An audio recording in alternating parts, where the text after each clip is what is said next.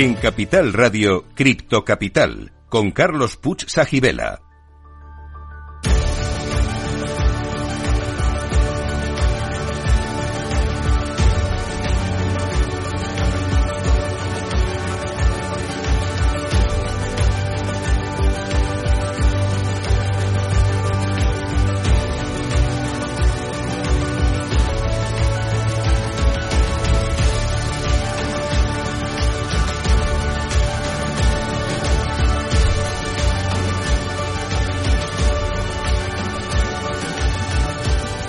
Saludos a todos los criptocapitaleros que estáis ahí escuchándonos.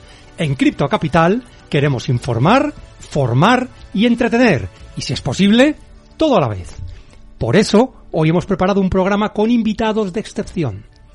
Por un lado, Albert Salvain, consultor estratégico y tecnológico para Web 3.0, trader e inversor. ¿Qué tal estás, Albert? Pues muy bien, gracias. Y por en segundo lugar, Paloma, Paloma Orozco, directora del gran programa Rock and Talent que podéis escuchar todos los lunes de 11 a 12. Escritora, formadora, licenciada en Derecho y una auténtica luz positiva en nuestras vidas. Hoy la traemos aquí para representar a todas las personas que les suena eso de las cripto, pero que no lo tienen muy claro. ¿Qué tal, Paloma? bueno, ¿qué tal, Carlos? Pero bueno, me, me parece fatal, ¿eh? O sea, me traes como un poco analfabeta de las cripto. Sí, un poquito sí, tengo que reconocerlo, ¿eh? Muy buena con su programa, pero no tienes ni idea de las cripto y representas a esa gran masa de gente que no nos terminamos de enterar, por favor. Bueno, pero ¿eres criptocapitalera? Eh, a ver, no soy criptocapitalera, pero después de este programa voy a, voy a serlo. Porque quiero que me expliques cómo hacerlo. Para dejar de ser analfabeta. Exactamente, analfabeta, mm, como analfabeta en criptos. Eso es. Bueno, pero además de estos dos invitados de excepción, vamos a tener nuestras secciones de criptoenigma, la criptofrase de la semana, la criptopedia y el criptoconsejo. O sea que tenemos aquí. Como mola. Esto va a ser un máster, yo lo que voy a hacer aquí hoy. Y vamos a empezar con el criptoenigma. En este caso, se trata de un número y ese número es 2140. Si hablamos del mundo cripto, ¿qué importancia puede tener o significar el número 2140? ¿Alguna idea por parte de nuestros invitados? Paloma. Pues yo que, que el otro invitado, porque yo no tengo ni idea. ¿Ves? Se está demostrando por qué Paloma está hoy en el programa. Está representando genial a esas personas que saben poco sobre este mundo. Pero no Albert pasa nada. a lo mejor sí sabe. Tiene remedio. Albert. 2140. La, la, verdad es que me has pillado, no tengo ni idea. Pues mejor, porque así lo dejamos el Madre misterio mía. hasta el final del programa. Vale, vale. Pero no pasa nada, ¿eh? No pasa nada. Resolveremos el criptoenigma al final de este programa si sois buenos. ¿eh? Y si no, decidiremos sobre la marcha cuándo lo hacemos.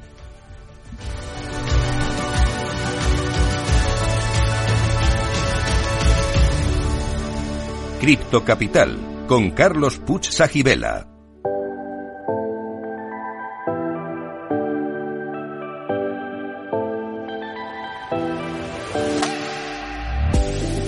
La Criptopedia. En nuestra sección de Criptopedia explicamos algunos de los conceptos más importantes para entender y aprovechar el mundo cripto. En este caso, intentaremos definir la blockchain. Seguramente muchos habéis oído hablar de la blockchain. Uh -huh. Albert no, por supuesto que lo conoce perfectamente, pero Paloma, tú has oído hablar de la blockchain, sí. pero a lo mejor no sabes exactamente de qué se trata esto, ¿verdad? Sí, he oído hablar de ello, pero me gustaría que me lo explicaras más en profundidad. Bueno, pues vamos a hacer un truco, y es que vamos a utilizar la inteligencia artificial uh -huh. chat GPT para uh -huh. preguntarle que nos resuma de forma concisa qué es la blockchain. Uh -huh. ¿Te parece un buen ejercicio? A ver, qué, a ver qué sale de ahí. Bueno, pues hemos hecho la siguiente pregunta a GPT Chat. Por cierto, los que no lo hayáis probado, probadlo porque es impresionante. Se puede conversar con esta inteligencia artificial como si fuera una persona normal. De todo el mundo dice que es alucinante. Sí, ¿eh? sí, es alucinante. ¿eh? Entonces le hemos preguntado, explica la blockchain de modo conciso y comprensible. Y nos contesta lo siguiente. La blockchain es una base de datos distribuida que almacena un registro de transacciones.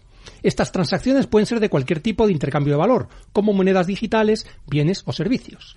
La blockchain es una cadena de bloques de datos donde cada bloque contiene una lista de transacciones y cada vez que se realiza una nueva, transacción se agrega un nuevo bloque a la cadena.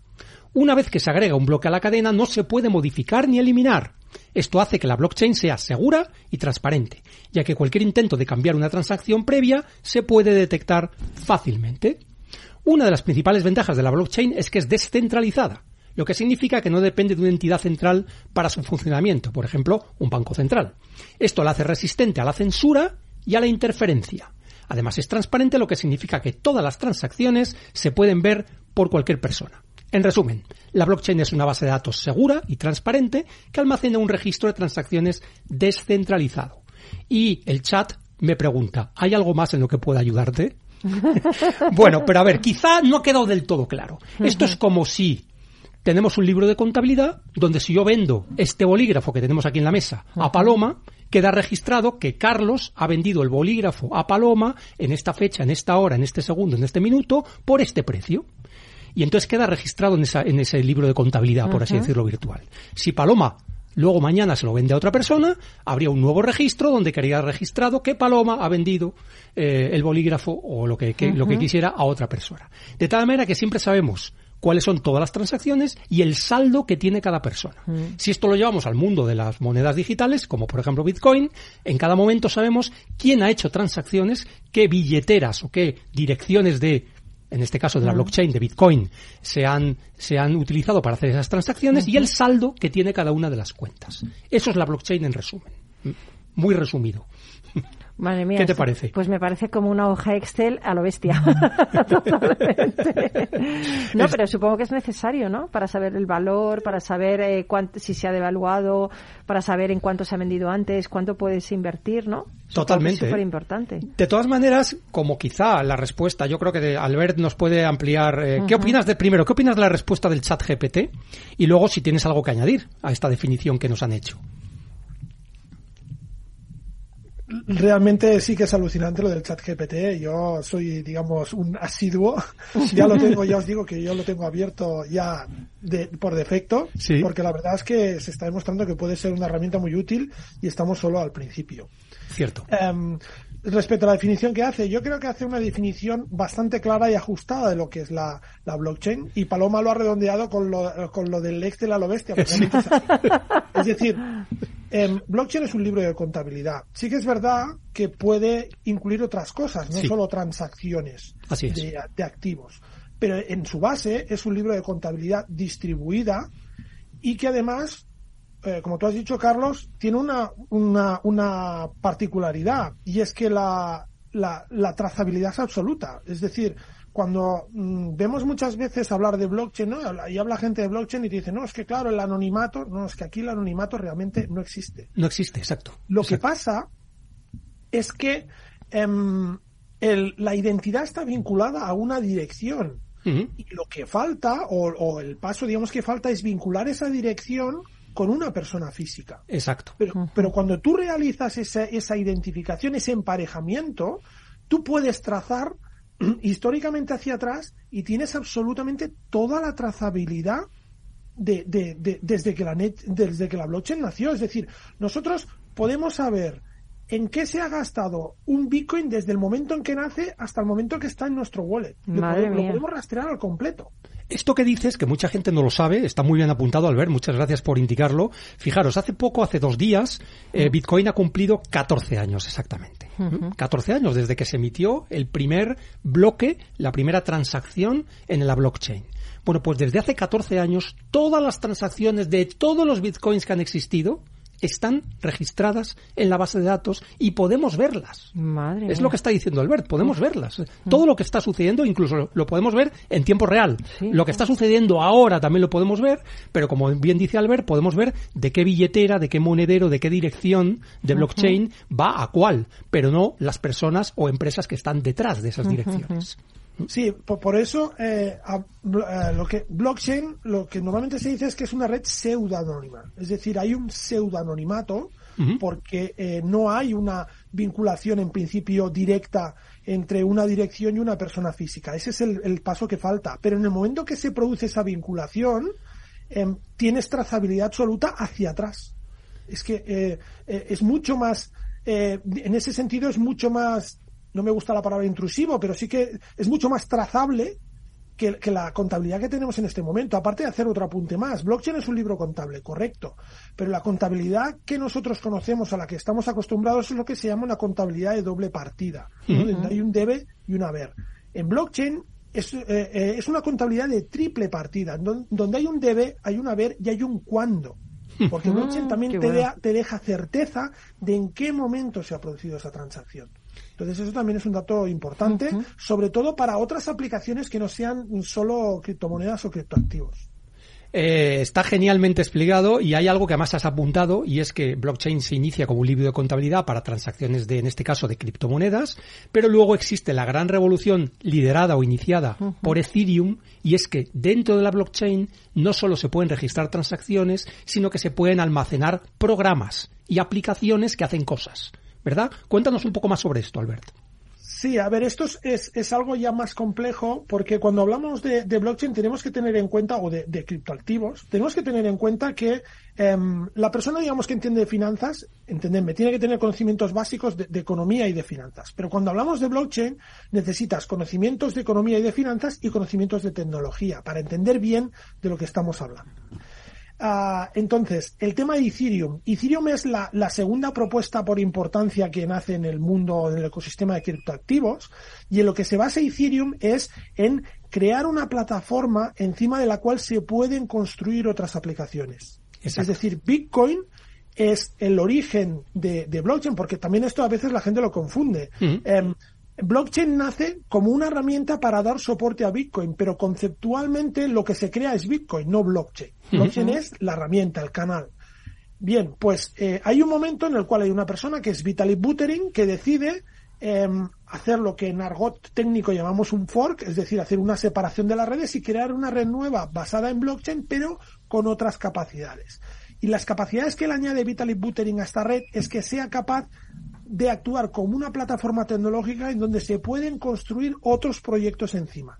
Y claro, aquí viene la escalabilidad en todo lo que es la, el ecosistema de blockchain. Y de ahí han nacido multitud de proyectos que, se, se, han construido encima de, de, Ethereum o de otras redes que como Ethereum han permitido desarrollar un ecosistema encima de ellos, ¿no? Sería como el juego de las muñecas rusas, ¿no? Exacto. Una muñeca dentro de otra, pues sería un poco parecido. Ethereum permite que haya otras blockchains dentro, otros ecosistemas dentro, y esto le da una escalabilidad brutal. Y además no solo escalabilidad en cuanto a, datos, sino escalabilidad en cuanto a transacciones y en cuanto a los programas que se pueden almacenar y las aplicaciones que se pueden derivar de todo ello, ¿no? Porque realmente esto, está... Correcto, es decir, la lógica que hay detrás de Bitcoin es una lógica simple. Bitcoin lo único que hace es validar transacciones. Transacciones que consisten en un movimiento de una cierta cantidad de tokens de una dirección origen a una dirección destino. Esto es lo que hace Bitcoin. Pero cuando hablamos de Ethereum, Ethereum lo que hace es ejecutar contratos inteligentes. Un contrato inteligente no es ni un contrato ni es inteligente. O sea, para hacerlo eh, eh, un contrato inteligente es un software. Un software que sí que es verdad que está eh, metido dentro de una red distribuida que permite que no sea alterado y permite dar fiabilidad a las acciones de ese software. Pero al final es un software. Un software que acepta unos datos de entrada, ejecuta una serie de instrucciones y da unos datos de salida. Esto es lo que es un contrato inteligente. Entonces, claro, el poder desarrollar un software que tome decisiones de forma autónoma y que esas decisiones queden grabadas de forma eh, imborrable en la blockchain es la gran potencia, porque ese software puede encadenar diferentes acciones y diferentes transacciones con una determinada lógica y puede hacer acciones mucho más complejas que lo que hace Bitcoin. Y ahí es donde está el potencial. Realmente tienes toda la razón y para aterrizarlo y que la audiencia, digamos, lo, lo relacione con algo de su vida diaria, un contrato inteligente, por ejemplo, podría gobernar las devoluciones que tiene que hacer una línea aérea o Renfe cuando viajamos en tren, si es que hay retraso en el tren o retraso en el avión. Si eso está estipulado, hoy en día lo que tienes que hacer es reclamar por ese retraso que has sufrido. Sin embargo, con un contrato inteligente, automáticamente al producirse el retraso, tú recibirías el dinero en tu monedero. O sea, de forma más rápida, ¿no? Sí, sí, porque sin hacer ningún otro trámite. Está programado que si se cumplen esas condiciones, se ejecutan X acciones. En este caso, transferirte el importe de la devolución que se haya pactado. ¿Eh? Cla- Eso. Claro, porque ahí vamos a otro aspecto muy importante de la aplicación de la tecnología blockchain. Es que cuando nosotros hablamos de blockchain, nosotros tenemos en la cabeza que nosotros tenemos que interactuar con la blockchain. Pero la blockchain, el gran potencial de la blockchain, no es que los humanos interactúen con la blockchain, es que va a permitir interactuar a las máquinas. Es decir, como, como ha dicho Carlos, en, en el momento en que hay un retraso, esa información se va a canalizar a un contrato inteligente y ese contrato inteligente va a tomar la decisión de abonar la compensación debida o hacer la reserva de hotel correspondiente o etcétera, etcétera. Todo eso lo va a poder de forma ah, lo va a poder hacer de forma automática y sin intervención humana, porque la blockchain realmente es la forma que van a tener las, las máquinas de comunicarse y de tomar decisiones.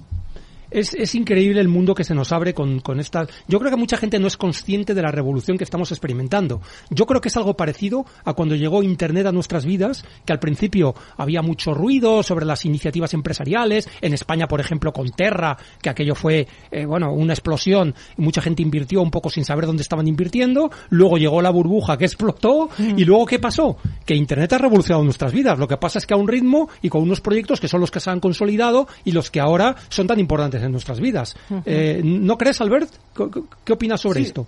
Sí, muchas veces se hace ese paralelismo con, con la- el auge de Internet. Y realmente yo creo que hay muchas semejanzas porque al final estamos hablando de digitalización de una forma o de otra. De hecho, se, se habla o muchas veces se concibe blockchain como una evolución de Internet.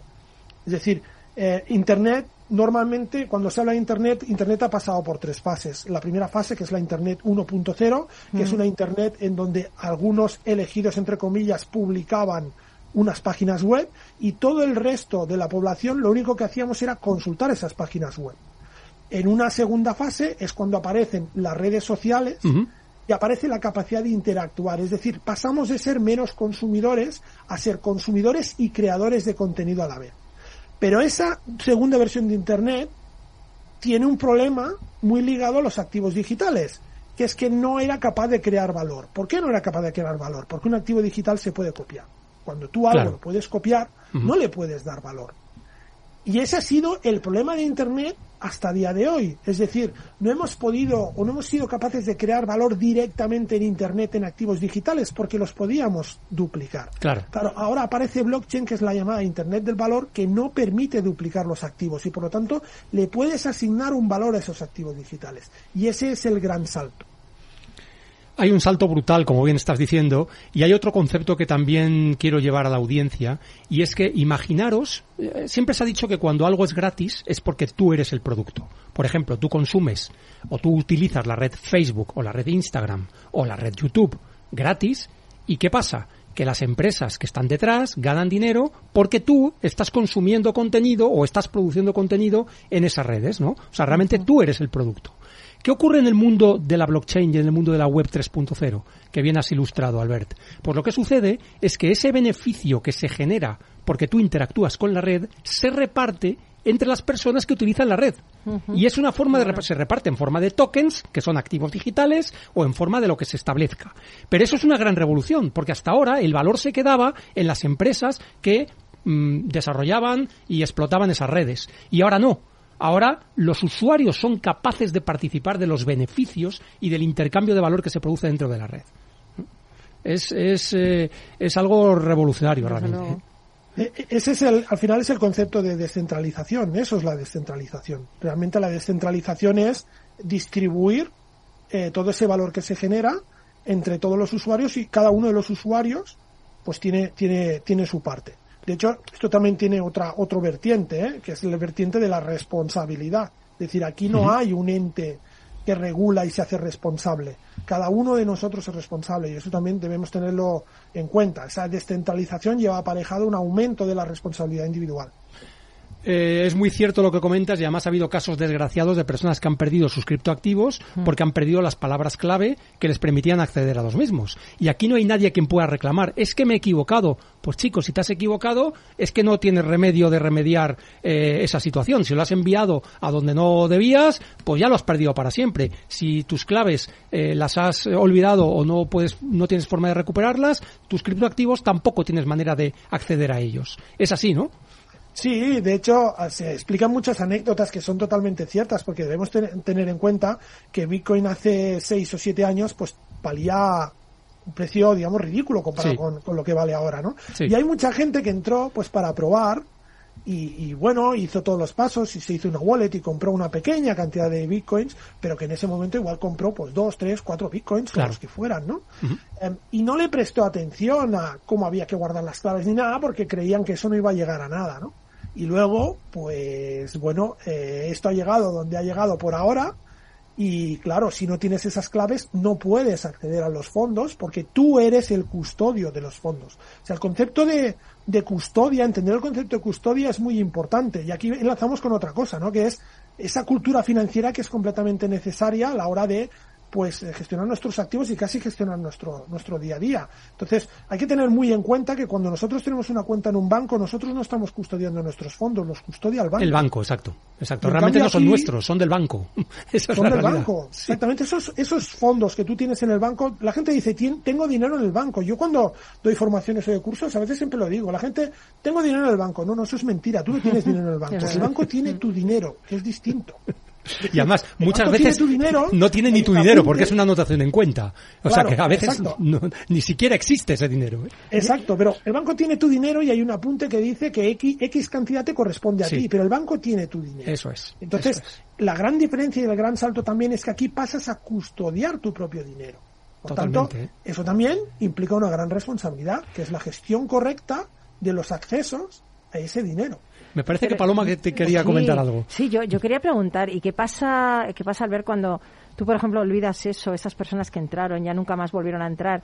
¿Qué pasa con esos fondos? ¿Dónde van? ¿Qué, qué, ¿Cómo se, no se pueden Bien. recuperar? Entiendo. Pues es una gran pregunta. Esos fondos siguen en las wallets esperando a que alguien los saque y no los va a poder sacar nadie. Se calcula que el 40% total de la masa monetaria de Bitcoin está perdida. Madre mía.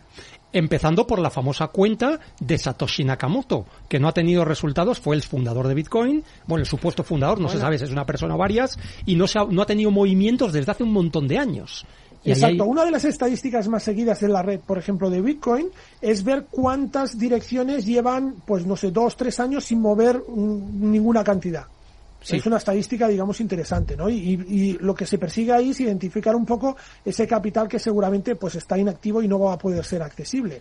Y se calcula eso, pues que igual es un 40% aproximadamente del total. Estamos hablando de 21 millones de unidades, Madre pues mía. el 40% eh, no es eh, poquito. Bueno, es poquito. realmente es un poco menos porque de momento se llevan emitidas 19 millones y pico, o sea que más o menos sería el 40% de lo que se ha emitido ya, ¿no? Pero es una barbaridad. Imaginaros que el 40% de todo el dinero que se ha impreso en el mundo estuviera perdido y no se pudiera acceder a él. ¿Os imagináis? Es que sería increíble, lo cual tiene un efecto positivo porque lo que hace es reducir la oferta monetaria y el valor de lo que queda, de lo que sí se puede acceder, debería subir. O sea que Sí, e- exacto. Esto también es un concepto interesante, ¿eh? porque cuando hablamos de valor y Bitcoin, muchas veces también em, se pone encima de la mesa el hecho de Perdón, que ya- Albert, ya, pero- perdón, Albert. Vamos a continuar después, que vamos a hacer una pequeña pausa publicitaria Correcto. y eh, continuamos más adelante, ¿de acuerdo? Pues Perfecto. ya sabéis, no os vayáis. Seguimos en Cripto Capital. Yo me quedo aquí, ¿eh?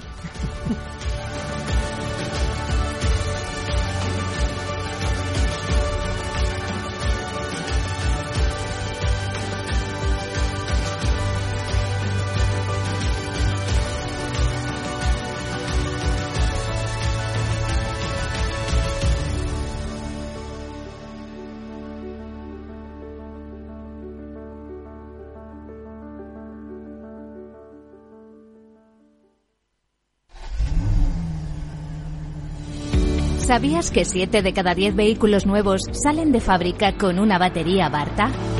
Elige Barta, la batería recomendada para el vehículo más importante del mundo, tu coche.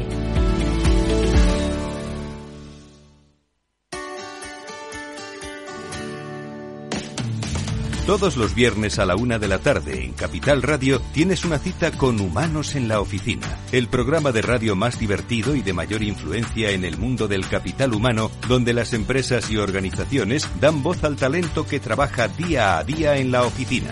Un formato pionero creado por el galardonado speaker internacional Miguel Ángel Pérez Laguna.